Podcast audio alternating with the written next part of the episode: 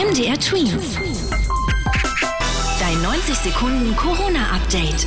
Eine Studie von Forschern aus London sagt, die Corona-Einschränkungen waren gut und haben viele Menschenleben gerettet. So wurden durch die starken Maßnahmen im März womöglich mehr als drei Millionen Corona-Todesfälle verhindert.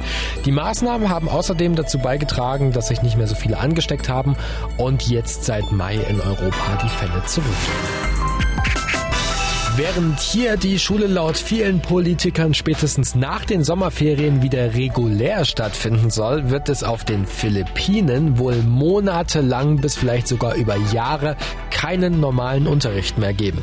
Die dort zuständigen Behörden haben da nämlich verkündet, die Schulen sollen erst wieder öffnen, wenn es einen Impfstoff gibt.